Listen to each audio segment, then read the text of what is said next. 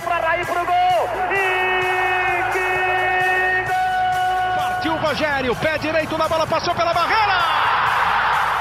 Gol! bola, posição legal. Mineiro bateu, bateu, bateu. Gol!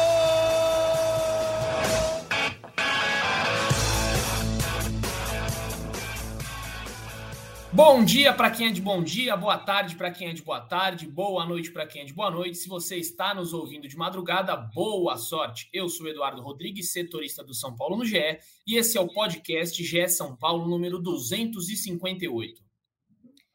E não vou ser exagerado aqui se eu disser que esse podcast 258 é o do jogo mais é, vistoso, o jogo mais bonito do São Paulo em 2023 provavelmente os amigos que estão comigo na sala que não vão discordar de mim, que o São Paulo ontem jogou, ganhou e encantou, né? Dentro das possibilidades ali. Claro que a gente tem que ponderar o adversário que não teve a sua melhor noite, mas o São Paulo fez jus ao seu nome de tricolor paulista, tricampeão mundial e passou o carro, passou em cima da querida Lusa, né? Aquela torcida, todo mundo tem aquela pontinha de torcida pela Lusa, mas o São Paulo não tomou conhecimento e fez um 4 a 1 com muita tranquilidade, com muitas boas jogadas e poderia ser mais, hein? Então, por isso que estou aqui com os meus amigos. Vou começar diferente hoje. Eu, eu geralmente já chamo o Caio, né?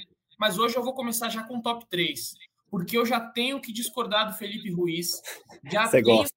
Ah, eu gosto. Eu já vou começar desse jeito hoje, assim, para zerar 4 a 1 jogo tranquilo, mas eu quero discordar de você. Seja bem-vindo e já solta seu top 3 logo de início já. Eduzinho, bom dia, boa tarde, boa noite, boa madrugada para você, para o Caião, para todo mundo que está nos escutando. E hoje vai dar debate porque o Caio Domingues ontem também respondeu lá no meu post o seguinte: guarda os comentários para o podcast. Então, assim, quem, quem vai nos ouvir terá, deve ter um bom debate sobre o top 3. Então vamos direto a ele, Eduzinho. Cara, me impressionou muito, mas muito a atuação do Beraldo ontem. Atuação de gente grande, de zagueiro que pode vestir a camisa do São Paulo até por é, muitos anos, assim. É, é, firme por cima, firme por baixo, com lançamentos ali que eu não via há bastante tempo, não só de um zagueiro, de vários jogadores, de qualquer jogador do São Paulo. Lançamentos de 30, 40 metros precisos no peito dos pontas, principalmente na inversão com o Rato, que joga pela direita, e ele fazia a inversão. Então, assim, cara, gostei muito da, da, atuação do Beraldo. Acho que bem trabalhado. Obviamente que ainda é cedo. O próprio Ceni falou na coletiva que ele ficou um ano amadurecendo no profissional para estar tá jogando agora. É, mas gostei demais. Coloquei o Beraldo como melhor em campo, muito por conta desse início de jogadas. Eu acho que muito do São Paulo ter conseguido fazer os gols foi porque é, o início da construção foi bem feita e passa pelos pés muito do Beraldo no jogo de ontem. É, gostei demais dele. Coloquei o David em segundo. Acho que a torcida de São Paulo até tem que dar um pouco do braço a torcer com o Rogério. O David vem jogando bem. O David talvez seja aquele jogador de força que realmente faltava no elenco do São Paulo. Ele ganha a maioria das divididas e isso faz muita diferença. O São Paulo, no meio de campo e ataque, perdia a maioria das divididas. E com o David é diferente. Ontem teve um, lance, vocês devem até lembrar, Caio e Edu, em que o David estava meio que cercado. Ele dá um jogo de corpo no cara da portuguesa e domina sozinho. O cara ficou pedindo falta, o juiz não deu e o São Paulo seguiu e quase fez o gol. Então, assim, o David é muito forte fisicamente, faz muita diferença é, no futebol moderno e tão intenso, tão dinâmico. O São Paulo ter um jogador desse tipo. Gostei do David ontem de novo e coloquei o Nestor como terceiro. Acho que o Nestor participou de praticamente tudo do São Paulo. Deu bons lançamentos, é, buscou é, os pontas em profundidade, é, sofreu o pênalti, né? O lance que o Galo faz o terceiro gol é um pênalti numa bela jogada individual do Nestor. Então gostei bastante ontem do Nestor, não fez gol, mas gostei bastante. E duas menções honrosas que vocês tanto gostam. Para o Galopo e para o Rato, que dá profundidade para o São Paulo. Só um parênteses: nenhum dos autores dos gols de ontem está no top 3 positivo. Por quê? Porque se fosse para fazer do top 3 com autor de gol, eu abri o TR lá, eu via quem fazia o gol. Ó, o Galopo fez dois, é o primeiro. O Luciano fez um, é o segundo. O Pedrinho fez um, é o terceiro. O top 3 não é isso. O top 3 vê o jogo. Então vocês podem cornetar, mas não tem ninguém que fez gol no top 3 positivo.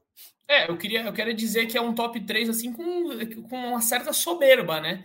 Ele quis jogar na cara aqui, Caio, que a gente muitas vezes não assiste o jogo, então, né? Fala, ah, vocês não. analisam por jogando a polêmica. Mas antes mascarou, né? É, mascarou demais, tá louco. Eu, eu, vou só inverter a ordem aqui, Prazer. Eu não, não discordo muito do seu, do seu positivo. Eu acho que eu só inverteria a ordem eu colocaria o Nestor em segundo e o David em terceiro. Que o David, eu achei que ele eu, na verdade, assim, o David, para mim, era menção honrosa nesse jogo, mas eu colocaria o Rato ali, que o, o Rato eu achei que no momento que o jogo estava mais complicado, ele meteu a bola na cabeça do Luciano, ele deu um chute na trave. O David ficou muito mais na força ontem do que propriamente em criar é, muitas, muitos lances perigosos. Ele perdeu muito a bola no começo do jogo, então eu acho que eu inverteria só, colocaria o, o David na menção honrosa, subiria o Rato para terceiro e colocaria o Nestor em segundo. Esse seria meu top 3. Então, deixo para o Caio agora discordar ou concordar com Felipe Ruiz. Não, eu só faria uma menção honrosa aqui, um tanto quanto inusitada. Eu estava assistindo a entrevista coletiva ao vivo do Rogério, né? Já era quase uma da manhã, se não uma da manhã. Na última pergunta do Zé, o Rogério fala, ah, porque o rapaz ali, ih, cadê o rapaz? É, já todo mundo foi embora e os nossos dois amigos estavam lá uma da manhã. Aqui tem jogador caro, mas que fica até o fim, hein? Então, o Rogério Rosa, o Prazo e o Zé, que estavam a uma da manhã lá ainda. O Rogério, inclusive, a gente fez uma brincadeira ontem entre nós e falou: Meu, será que o Rogério não gosta da casa dele? Porque assim, ele demora um jogo tranquilo, 4 a 1 Pô, o cara chegou uma hora e pouco depois do jogo, só para acabar com a nossa madrugada. Eu cheguei em casa ontem, era três e meia da manhã. Três e meia da manhã eu abri a porta de casa. Ele não curte a casa dele. O Rogério Ceni não gosta do sofá dele. Chegar e se jogar no sofá. Falou, hoje eu vou descansar. Não, ele ama o Morumbi, cara. Ele não, não quer sair dali. É isso.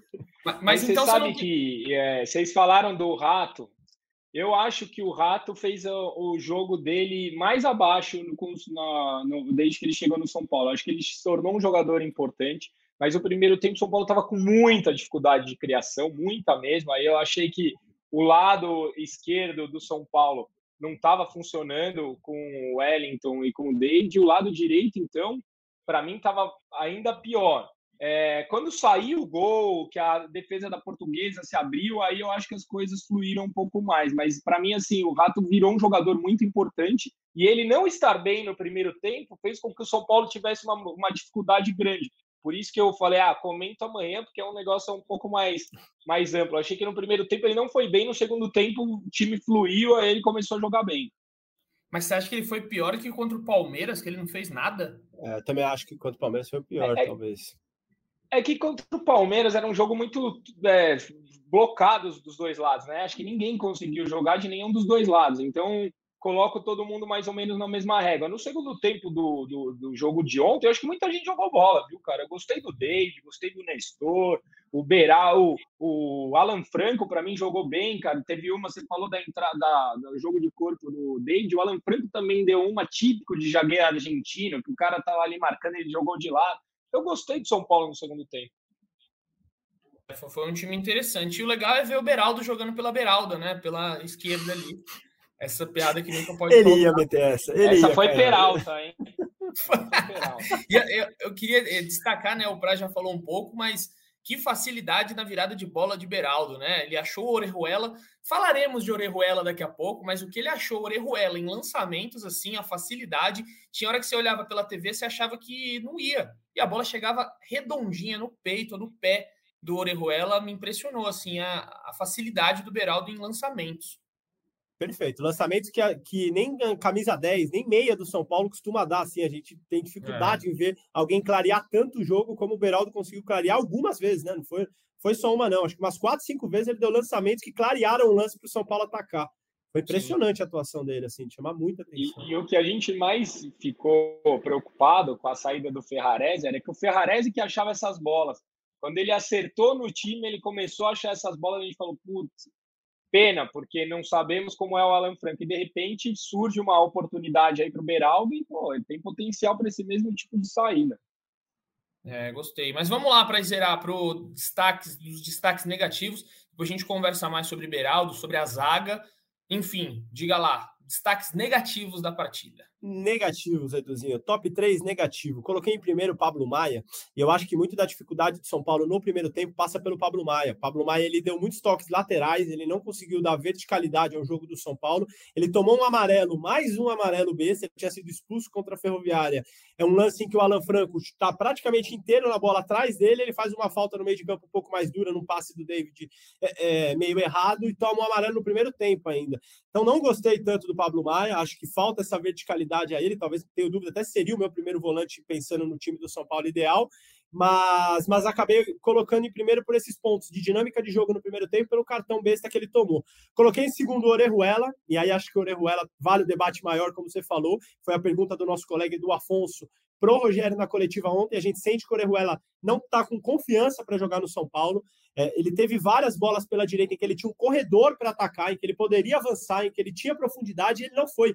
Ele segurou, ficou receoso, demorou um pouco, aí acabou cruzando uma bola que ele podia chegar na linha de fundo. Enfim, a gente sente que é um jogador que está um pouco sem confiança com a camisa do São Paulo.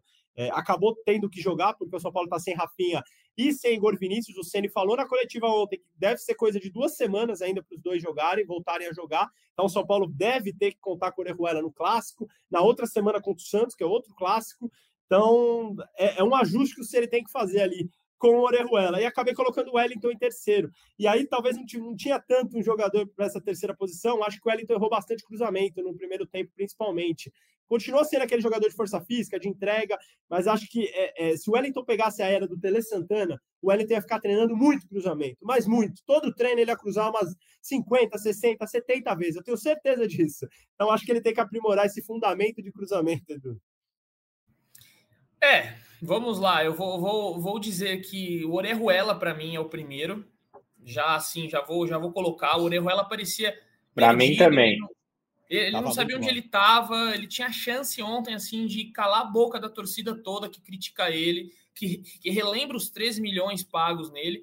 E ele não simplesmente não conseguia cruzar a bola certa. E teve uma hora que ele cruzou até rasteiro certo e o Luciano pegou a bola que era do Pedrinho, né? Que a, a bola ia ficar tranquilinha para o Pedrinho, Luciano passou na frente. Seria o lance do Orejuela no jogo, mas ele tem tanto azar que nem quando ele acerta, a jogada sai direito, porque o Luciano atrapalhou a, a, o lance dele. Mas aquele lance é simbólico, que ele chega na linha de fundo sozinho, ele olha, tem quatro jogadores entrando na pequena área, ele cruza para trás, para a entrada da área que não tinha ninguém. E a torcida já pegou no pé da Orejuela.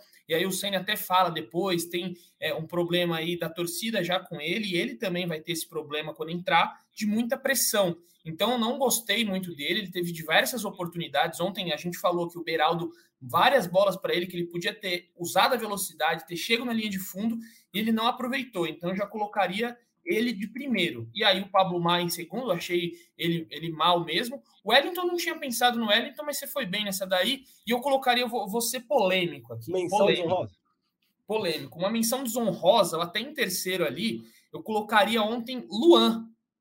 Não entrou bem o, o volante. Não gostei do Luan, ele perdeu muita bola. Teve uma que ele perdeu, recuperou. Ele tava, a bola tava queimando no pé dele. Não gostei do Luanzinho. Me parece que o Luan tá muito Sou nervoso. fã, você sabe bem né? que gosto do jogador. Por mim, ele seria titular, mas não gostei de Luan ontem. Eu colocaria essa menção do Rosa aí, que entrou meio perdido ontem. Não curtiu o Luan. Caião, vai lá. Cara, eu concordo. Acho que o top 3 negativo, num jogo que foi 4 a 1 ele é mais difícil de achar mesmo, mas para mim, o Orejuela destoou, nem só pelos cruzamentos, o domínio de bola, teve duas, dois lances ali na lateral, que como ele deu de calcanhar para fora. É, cara, até entendo a pressão e tal, mas são erros de fundamento, sabe? O Orejuela, para mim, ele corre errado, é, quando a bola tá lá, ele fecha no meio, então dificilmente ele jogaria se, se não fosse por todas essas lesões. Do resto, eu tô, tô com vocês, concordo. O, o, Luciano, o Luciano talvez tenha flertado né, em estar no top 3 negativo, não foi bem no jogo. Eu só não o coloquei por um fato muito decisivo para mim. O gol dele tem um peso no jogo grande. Se vira 0 a 0 o São Paulo não foi bem no primeiro tempo, tinha chance já da torcida dar aquela pequena chiada, ia começar o segundo tempo pressionado. Então fez muita diferença virar 1 a 0 com o gol do Luciano. Então só por isso que ele não está no top 3 negativo, mas foi mal de novo, camisa 10 de São Paulo. Exato, você foi, foi bem nessa ponderação, não foi bem realmente, você não vê ele participando muito do jogo, além do gol ali. E a torcida, né, estava empolgada ontem, eu não, não estava no estádio, estava trabalhando de casa, mas já os gritos, Zé Luciano voltou, e quem sabe pode ser um recomeço para o jogador aí nessa temporada, que até agora realmente não vai bem. Mas passando aqui já o top 3 já definido, é, tiveram poucas polêmicas ontem, a gente volta aí provavelmente na segunda-feira com mais polêmicas, porque tem um clássico domingo, a gente vai falar do clássico.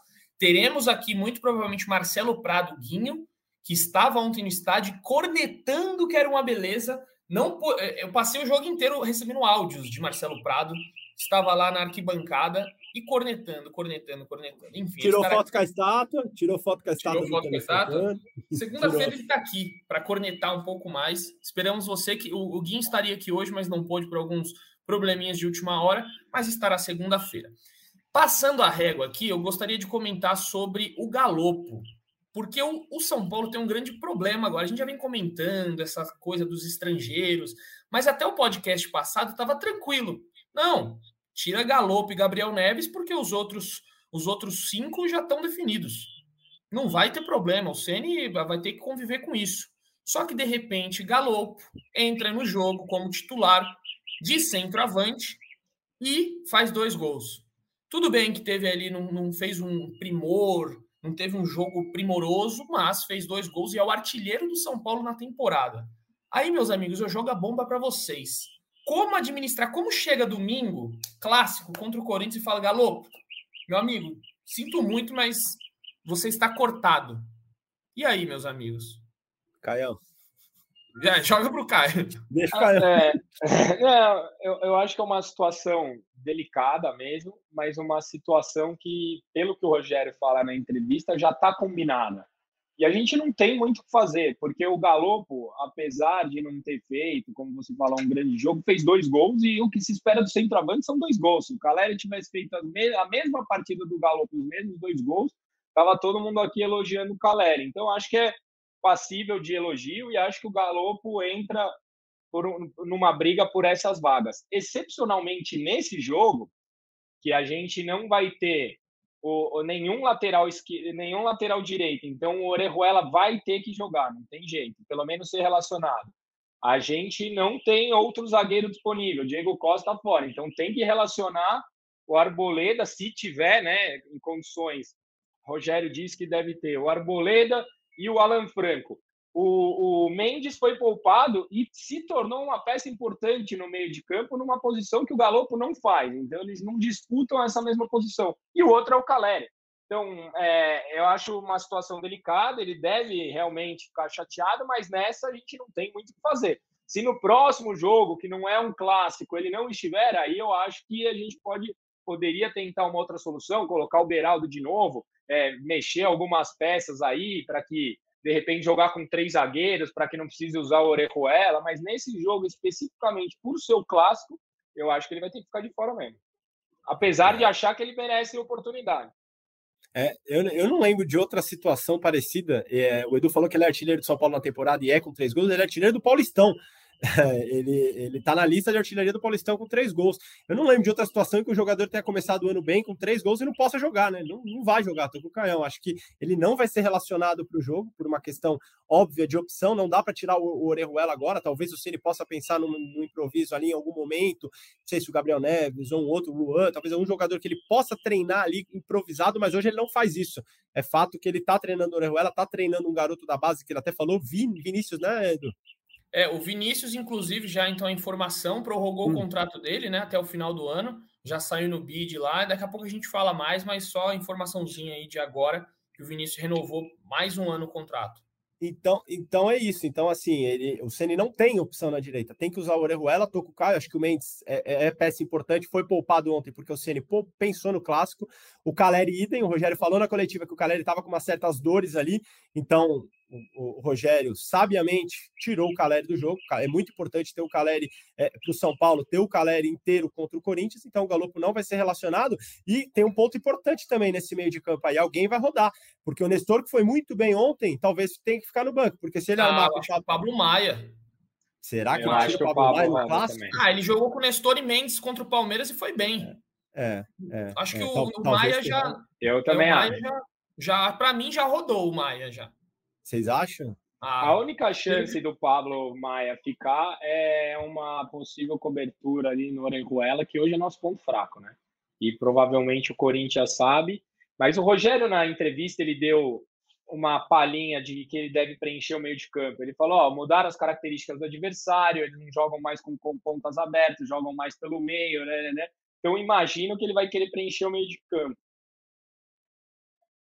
É, eu, eu tô achando, né? Eu fiz até uma, uma simulação de um provável time para uma matéria de amanhã. Eu tô colocando aí o Mendes e o Nestor pensando muito nesse jogo aí que teve contra o, o Palmeiras, que os dois é, não, teve, não teve uma posição guardada ali, não tinha um primeiro e um segundo volante. Os dois faziam as, as, as mesmas funções.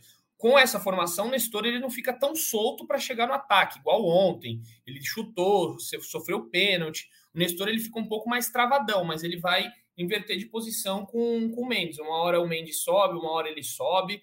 Então acho mais provável que ele permaneça aí com, com o Mendes e, e Nestor. Pode ser, Edu, mas e pela Edu... bola jogada, eu acho que o Luciano talvez é o cara que mais mereça sair do time hoje, pelo que jogou até agora em 2023. Sem não dúvida. sei se ele vai abrir mão. Né? Sem não sei se ele vai abrir mão. Para mim, assim, em cima de todos esses temas, né, desde os estrangeiros, as escolhas do Rogério, esse jogo contra a Portuguesa, ele foi uma amostra que, pelo menos até aqui, no início da corrida, né, porque a corrida acaba dia 12 de dezembro de 2023, quando a gente encerra a temporada e vai fazer um balanço se a temporada foi boa ou ruim, que pelo menos até aqui, na largada, as brigas que o Rogério comprou têm sido positivas para o time, né?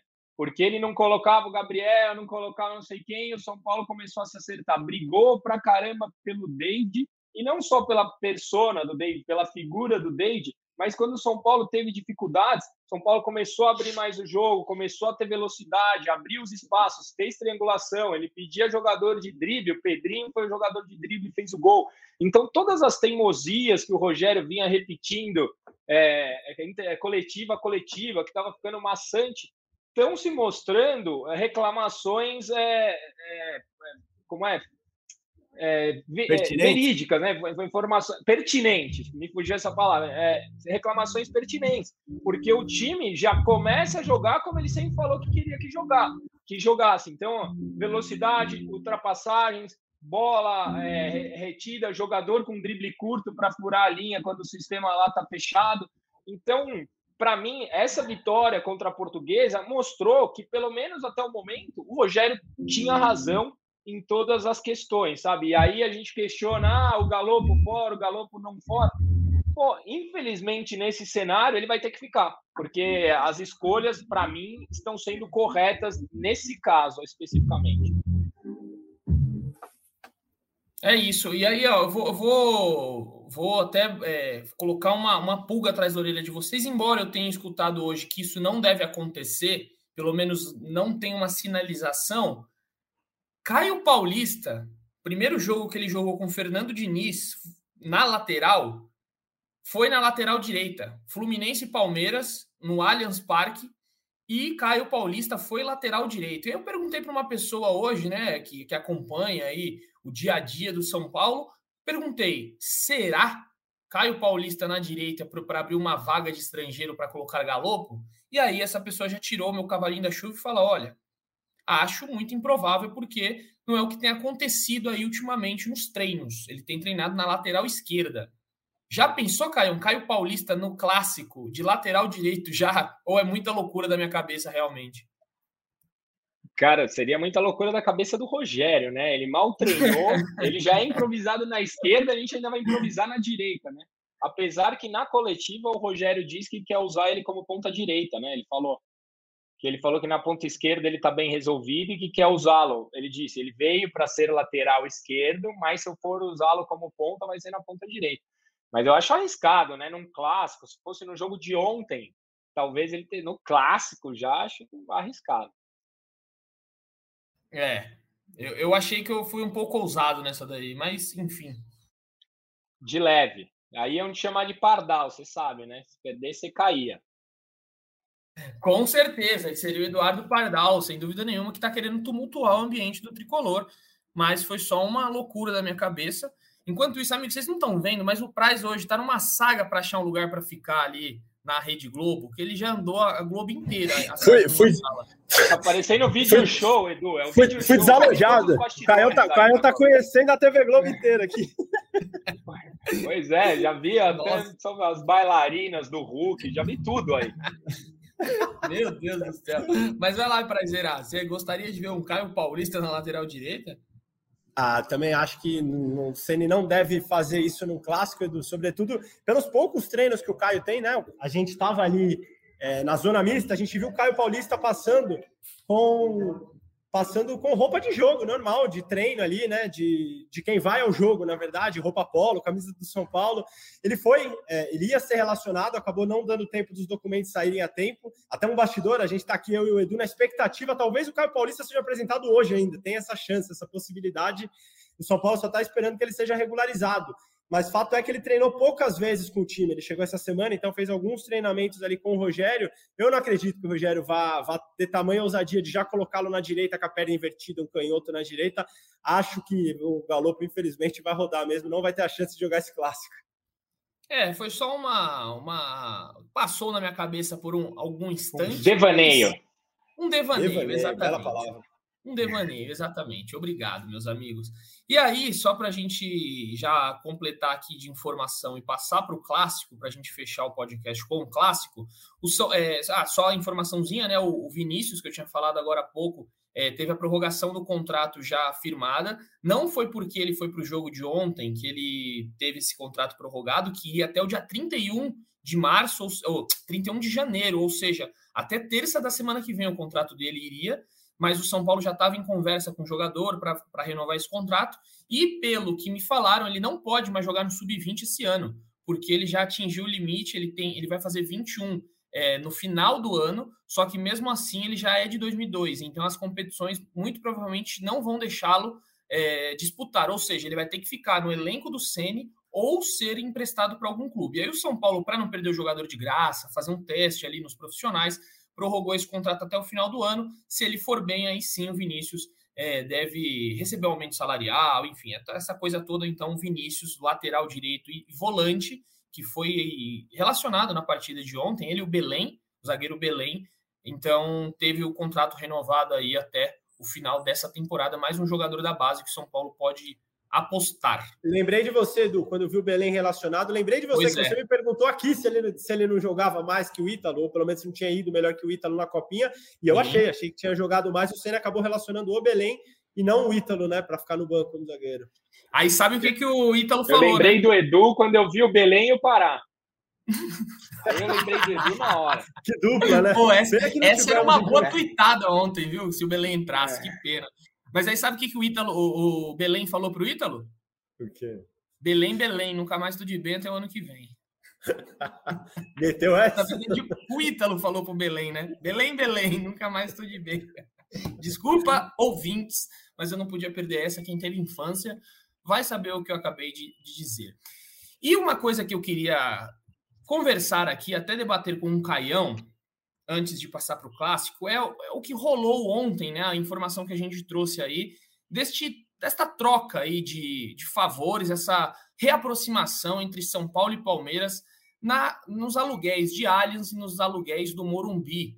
É, eu trouxe hoje com o Thiago Ferro alguns bastidores dessa relação, do porquê que os, os clubes é, fizeram essa troca aí de favores, não, vem jogar aqui, eu vou jogar aí, é, teve muita. A gente vai explicar um pouquinho mais, mas antes eu queria saber da opinião do Caio sobre isso. Não sei se você leu a matéria hoje, Caio, do bastidor, mas a gente traz muito ali que é por conta de finanças. É as finanças dos clubes que podem faturar mais jogando em estádios melhores e mais apropriados para a prática do, do esporte, para o entretenimento também. É bem melhor você jogar no, no Morumbi com 60 mil pessoas e no Allianz com 40 mil e com estrutura, você consegue colocar o ingresso mais caro e você recebe do show e você recebe da bilheteria do seu rival.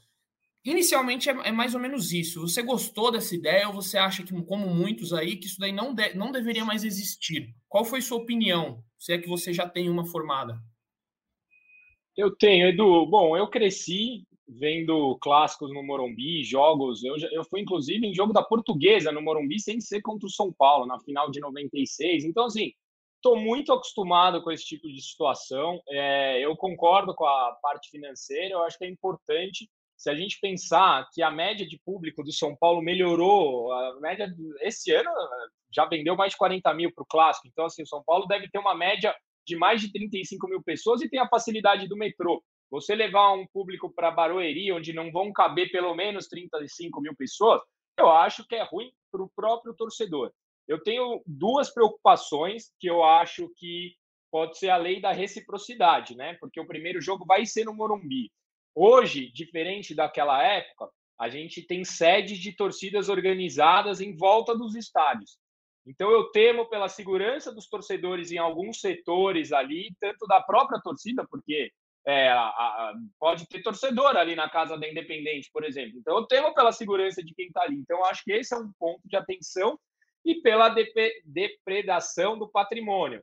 Mas aí os caras mandam primeiro em casa, não aconteceu nada. Eu espero que a torcida do São Paulo seja respeitosa se os caras forem dentro da nossa casa. Então, assim, é, eu acho melhor. Eu acho melhor a gente jogar em um estádio mais perto, mais preparado e que cabe mais gente. Então, eu não vejo problema nenhum nisso, muito pelo contrário, eu acho uma possibilidade de arrecadar para os dois lados. E eu acho que as diretorias estão certas em em serem parceiras. Para o futebol paulista, é importante que os clubes andem juntos. Acho que a, a rivalidade, até a inimizade em alguns casos, fica para os torcedores. Para o futebol paulista, é importante que a gente tenha esse tipo de relação. Então, eu sou a favor, eu não sou dos, dos que estão criticando, não.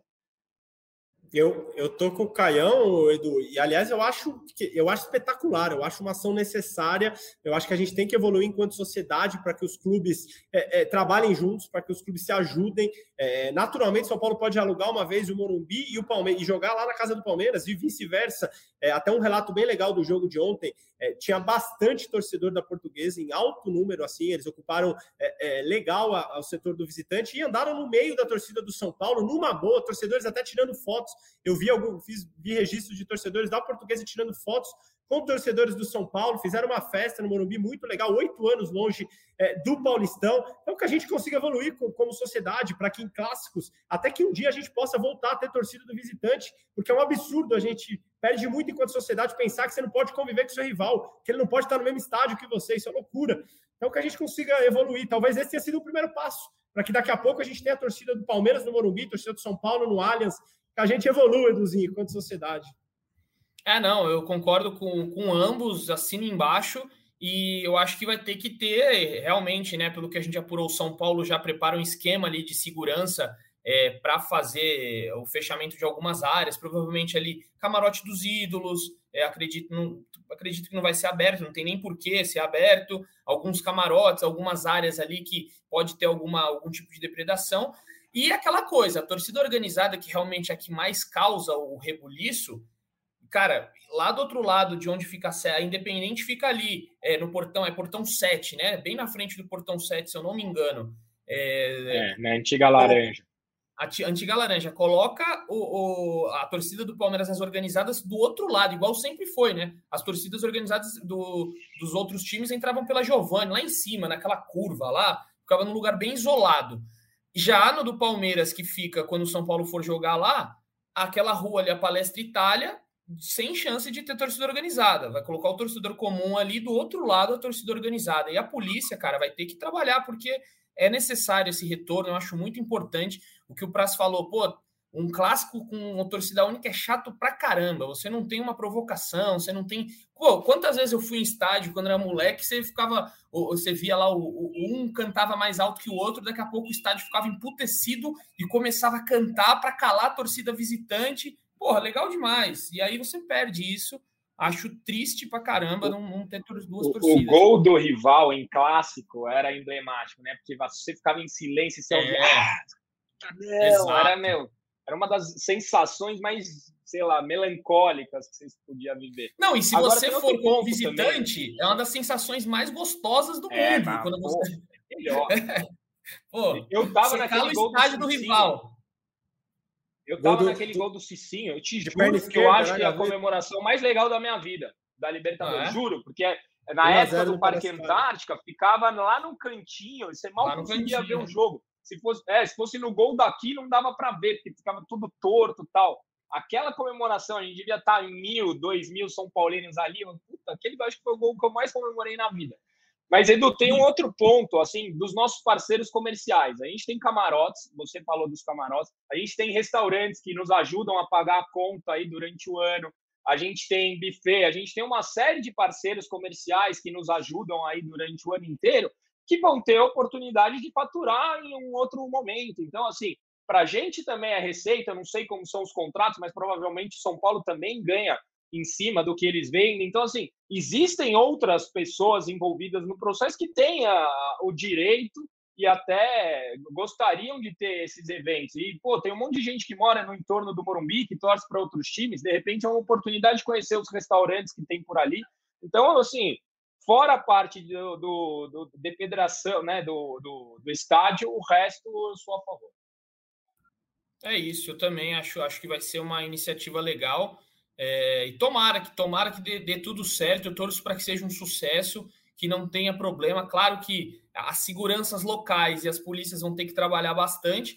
Pelo que eu soube, em questão de contrato, é, os, os números são sigilosos, né? Confidencialidade, mas não é que um vai ceder para o outro, vai ter o aluguel. Porque assim, o São Paulo pode ser que quando tem o show do Coldplay, ele só joga como mandante no Allianz se ele passar na primeira colocação, que ele pode, é, ele precisa passar em primeiro para pegar o Allianz para ele. Então, assim, se o São Paulo não conseguir primeiro, então, peraí, Palmeiras, pode pagar o aluguel antes aqui, que você vai usar dia 4, e se eu precisar usar o seu estádio, aí eu pago o aluguel lá. Então, não vai. É, tem um aluguel, não é um vai ser para o outro de graça. Isso daí, pelo menos, eu sei. Só que não sei os valores, obviamente, de quanto que vai sair para cada um. Mas só que o, o, Palmeiras já paga no dia 4 de fevereiro o valor do aluguel. E se o São Paulo precisar usar o Allianz lá em março, paga para o Allianz. E aí deve ser, claro, um acordo igual, né? Deve ser uma, um valor aí bem, bem parecido. Enfim, que dê muito certo, vamos torcer muito. Eu gostei muito da iniciativa, que não tenha quebra-quebra, que todo mundo torça em paz, porque vai ser bem legal ver é, essa, essa troca aí, né? Imagina, to, os, os, as duas torcidas vão querer quebrar recorde de torcida. Tenho certeza. A torcida do São Paulo ontem eu já vi um monte. Pô, imagina a gente indo lá no, no estádio dos caras e quebrando o recorde. Já vi torcedor do Palmeiras também. Pô, vamos colocar todo mundo lá dentro para quebrar o recorde. Então, pô, vai ser legal pra caramba se der certo. Se eu não me engano, o recorde da Arena da Baixada é da torcida do Curitiba. Ah, ou é? do estádio do Paraná. De um, do, é, de um dos dois, eu sei que é do, do recorde da torcida do Curitiba. Eu acho que é da Arena da Baixada o torcedor São Paulino já, já se enaltece do maior público da história do Allianz, sendo uma classificação do São Paulo lá dentro. Né? O maior público do Allianz até hoje é, a, é o jogo das oitavas de final da Copa do Brasil, né? Que o São Paulo elimina o Palmeiras lá dentro. E o São Paulino já se enaltece. Imagina se vai lá dentro do Allianz e consegue o maior público do estádio. Aí não, vai, vai falar até amanhã cedo. Ah, eu, eu acho difícil. Acho que as diretorias vão deixar um espacinho livre ali. Muito provável, para é, não, não vai bater recorde aqui, não. Né? Vão tirar uns 5 mil eu lugares acho. de cada estádio para falar, ó, vamos deixar quieto isso aqui, depois. Enfim, mas vai ser cena para os próximos capítulos, vai ser legal acompanhar. E o jogo, né, no, no Morumbi já é dia 4 já, então já tá logo aí. É no próximo sábado, né? Sem ser amanhã. No outro sábado já tem Palmeiras e Santos, inclusive, é clássico. Quantos clássicos já não tiveram no, no, grande Morumbi, né? Vamos ver mais um. Mas enfim, vamos passar aqui para a gente encerrar o nosso podcast rapidamente para o clássico, né? É, falando em mais um clássico, São Paulo e Corinthians, domingo, seis e meia da tarde. Jogaço, que dessa vez eu acho que o São Paulo vai estar tá mais bem preparado do que o clássico contra o Palmeiras, que foi um jogo bem ruinzinho das duas equipes já, então, muito tempo que o São Paulo não consegue. Na verdade, o Corinthians não consegue vencer o São Paulo no Morumbi. Praz, vou começar com você, na verdade, deixa o Caio para daqui a pouco. Quero saber a análise de você primeiro. O que, você espera aí para domingão, neste jogaço, seis e meia da tarde? É, você falou que São Paulo não perde no Morumbi, também não perde há bastante tempo o confronto geral. A última derrota do São Paulo vai se lembrar foi aquele 1 a 0 lá na Arena do Corinthians, ainda aquele time do Diniz que estava muito bem no campeonato, aquela derrota fez bastante diferença para o São Paulo depois é, é, cair durante o campeonato. São Paulo tem encaixado o jogo contra o Corinthians. O Caleri tem feito é, é, gols em praticamente todos os jogos contra o Corinthians, foi poupado, deve estar 100% para o Clássico. Mendes deve estar, é outro jogador também que vai entrar zerado. Então, eu acho que o Ceni falou muito na coletiva, ele até brincou, falou: é, o ano passado, quando a gente pegou é, o Corinthians com menos tempo de preparação, eu falei que o Vitor Pereira estava certo. E agora eles estão certos também. É, quando o Corinthians, se o Corinthians. Se, agora eu reclamo se ele falando, porque agora é São Paulo que vai ter menos tempo de preparação. E eu acho que não é desculpa, não. Eu acho que no futebol moderno, um dia faz muita diferença. Você ter só três dias para um jogo tão importante, menos de 72 horas.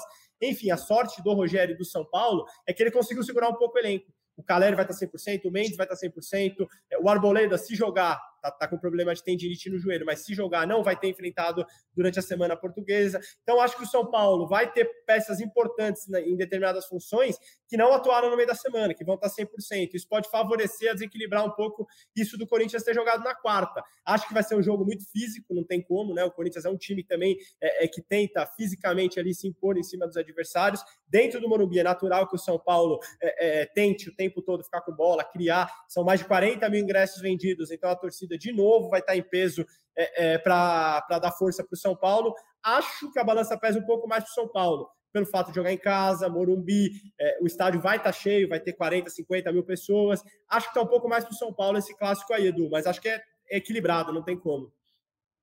E aí, Caião, o que esperar para domingo? Qual a sua expectativa? Ah, eu tô com prazo. Eu acho que é um, um clássico bem equilibrado. E para mim, a, a, entrevista do Rogério ontem já mostra o quanto ele já estava se preparando para esse jogo, né? porque ele já falou da forma como os dois clubes jogam, falou que o Corinthians deve jogar mais pelo meio, o São Paulo joga mais pelas pontas, que deve ser, devem ser dois times que encaixam é, o estilo de jogo, então deve ser um grande jogo, diferente de São Paulo e Palmeiras, que sempre é um jogo, tem sido um jogo truncado. Segundo o Rogério, São Paulo e Corinthians deve ser um jogo mais aberto pelas características dos times. Acho que a torcida ajuda, é, a torcida tem sido um diferencial, mas é aquele jogo equilibrado que o São Paulo, apesar dos últimos anos aí, tem, tem tido um desempenho bom em clássico, assim. Então eu tô, tô confiante. Acho que dá, dá para sair com resultado positivo lá, mas vai ser um jogo difícil. É isso, vamos ter bastante coisa interessante para analisar dessa partida. É, o, o, Arboleda, só para atualizar aqui, né? O Caio já tinha até falado no começo. O Arboleda teve uma tendinite no joelho direito, mas o Ceni tirou um pouco a preocupação ali disse que ele poderia até ser relacionado para o jogo contra a Portuguesa, mas preferiu preservá-lo.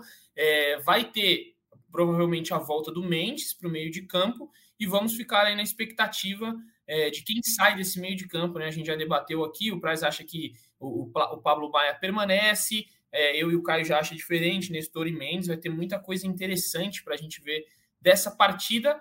E, como já disse o Braz, mais de 40 mil ingressos vendidos, acredito que vai chegar aí a muito mais. E quem sabe um recorde já do São Paulo na, na, na, temporada, acho que já é, né? Mais de 40 mil, os outros. Na estreia foram 45, né? São Paulo colocou 45? 45 mil pessoas na estreia, é isso. Verdade. Mas vai bater, vai bater, vai bater sem vai dúvida bater. nenhuma. E o São Paulo já bateu recorde, na verdade, né? O, o, São Paulo, o Michael Serra, que é o historiador do São Paulo, é, soltou até uma matéria no site que já é o recorde de jogos seguidos no Paulistão com mais de 30 mil pessoas no estádio. É, já é cinco jogos, se eu não me engano com esse do Corinthians, agora vai para cinco jogos seguidos, com, claro, com o Paulistão do ano passado também entrando na conta, então São Paulo batendo diversos recordes. Para a gente finalizar aqui o nosso podcast, queria que o Caio Domingues deixasse o seu relato aí sobre algo que aconteceu essa semana no Morumbi. Na quarta-feira, aniversário do tricolor paulista, e Tele Santana ganhou uma estátua linda na frente do Morumbi. Acho que foi uma das homenagens justíssimas e uma das é, numa das estátuas mais bonitas que eu já vi de esportistas. Caião, como é que foi o sentimento de São Paulino ali ao ver Tele eternizado na frente do Morumbi?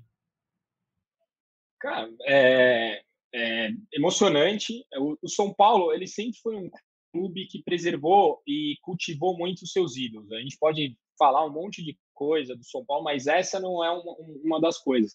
E essa diretoria, ela faz um bom papel nesse aspecto também desde a da pintura da arquibancada do Morumbi com referência aos campeões mundiais, na apresentação dos jogadores eles traziam alguns ídolos do passado.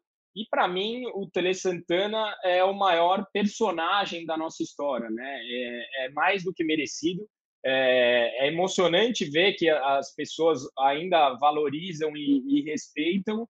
E assim tardou, mas não falhou. O meu único medo era que ele ficasse igual a estátua do Cristiano Ronaldo, mas graças a Deus ela ficou linda, cara. ficou linda mesmo. Então vale a pena e fiquei emocionado como São Paulino. É, ficar igual a do Rogério, assim, precisava, ou igual a do, do Cristiano Ronaldo, precisava é, se esforçar um pouco, né? Porque aquela ficou terrível, uma das mais feias que eu já vi na vida. Então, o, o, cara tinha que se esforçar, mas a do Tele, realmente, os detalhes, a riqueza. O Praz viu de pertinho, né, no dia da inauguração. Ficou realmente bonito a Prazerar. Só, só um parênteses, é, que eu acho que vale um apelo aqui público. Como eu sou a voz da torcida, eu vi alguns conselheiros com a estátua em miniatura. Que o clube, se estiver nos ouvindo, que coloque à disposição para os torcedores comprarem porque eu acho que é um baita de um presente, de uma lembrança legal, um, uma, um objeto de decoração que é bonito, não é que vai ficar no meio da sala um monte de mulher reclamando, pô, você põe só coisa do São Paulo aqui. Não, acho que é um negócio legal. Eu gostaria de ter, então, se o clube nos ouve, acho que é uma boa oportunidade de receita. Tinham torcedores comuns lá, Caião. Aliás, acho que isso é uma outra coisa que a gente tem que enaltecer também, que foi feita. Era aberto ao público. Tanto que eu tuitei isso, algumas pessoas apareceram depois, tá, foram aparecendo. É, quem chegasse, passasse ali no Morumbi, quisesse entrar, era aberto o portão 2 e podia, obviamente, tinha uma grade para não chegar tão perto da estátua, mas podia acompanhar o evento ali. Era aberto a qualquer São Paulino que estivesse passando no Morumbi. Acho que isso é bem legal também, aproxima o time do torcedor comum, quem está ali, é, é, um transeunte ali passando pelo Morumbi pode ver. É, sobre a estátua em si, cara, muito, muito realista, impressionante. Os detalhes no rosto, é, todo mundo que viu de perto falou isso, falou, cara, é muito, muito próximo é, é à realidade. Então, acho que foi uma bola dentro. Como o Caio falou, essa diretoria, para mim, tem muitos problemas. 28 jogadores contratados em três anos, quando assumiu falando que ia fazer é, é, um enxugamento na, na, na dívida, não conseguiu isso até agora. Vamos esperar o próximo balancete. Enfim, tem todos os seus problemas nessa gestão. Só que isso de, de enaltecer e valorizar os ídolos do São Paulo tem que ser colocado em xeque também. Criou o Camarote dos Ídolos, um lugar onde você consegue é, é, colocar o torcedor comum em contato com pessoas que fizeram a história do São Paulo. Agora inaugurou a estátua do Tele Santana, com tanta gente ali também valorizando, vendo. Foi um momento muito marcante para a história do São Paulo. Eu tô com o Caio, eu acho que o Tele Santana, não sei se é o maior jogador, nem, nem jogou bola, não sei se é o maior nome, porque não jogou bola no São Paulo, mas acho que é o maior personagem. Acho que talvez a virada de chave do São Paulo é pelo Tele Santana. Acho que se o Tele Santana não tivesse unido a história dele à história do São Paulo, talvez a gente não debatesse a grandeza do clube hoje como a gente debate. Então, acho que foi muito merecido, acho que foi um momento ímpar para todo mundo, todo torcedor que pôde estar ali. Então, tem que ser enaltecido. E a estátua é bonita mesmo, Edu. É isso, torcedor São Paulino. Então, se quiser ver a estátua, dê uma passada lá na frente do Morumbi, que vai, você vai conseguir, pelo menos se não der para entrar ali no, na rampinha, você consegue ver de longe, um pouquinho de longe, mas vale muito a pena. Beleza, amigos? Só para a última informaçãozinha aqui, o Erisson ainda não foi contratado pelo São Paulo, o clube ainda tenta a contratação desse jogador. Rogério Ceni também quer mais um zagueiro, vai em busca, em, em, apesar das dificuldades do mercado, e a gente vai atualizando as informações. Caio Paulista deve ser anunciado entre hoje e amanhã e apresentado também entre hoje e amanhã e já vai para o clássico contra o Corinthians. Caio, um grande abraço. Se quiser deixar algum recado ou se faltou algo a dizer, fique à vontade e grande final de semana para você.